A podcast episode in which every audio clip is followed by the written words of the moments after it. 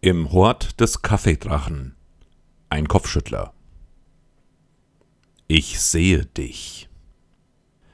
Der Kaffeedrache stampfte über die Kaffeebohnen und seine riesigen Pranken malten diese zu einem feinen Pulver, nachdem sich Hamburger Kaufleute die Finger leckten. Komm raus, Dieb! Ein Häufchen Bohnen geriet in Bewegung und rieselte zur Seite, als sich jemand erhob, der sich darin versteckt hatte.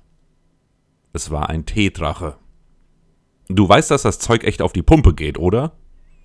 Der Teedrache griff mit seiner rechten Krallenhand unter die linke Schwinge und holte ein Bündel Blätter hervor.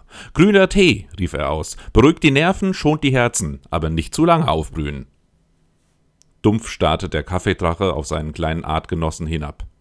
Du willst dich gar nicht an meinen Reichtümern vergreifen? Kommt drauf an. Hast du auch ein Zimmer mit dem Entkoffeinierten? Ist ganz gut, sowas zu Hause zu haben, falls Gäste vorbeikommen. Der ist da nicht ganz so schädlich, weißt du? Ich. ich. Reg dich nicht so auf, du glühst ja schon wieder. Siehst du, das macht dieses Gesöff mit dir. Da kannst du jeden Arzt fragen. Klar, eine Tasse Kaffee kann den Blutdruck anregen, aber seien wir ehrlich, dabei bleibt's doch nicht. Außer einem grünen Tee kann ich noch. Der Kaffeedrache riss sein Maul auf und Flammen schossen heraus. Sie hüllten den Teedrachen ein, von ihm blieb nur ein feines Pulver übrig, das sich mit dem Kaffeepulver vermischte.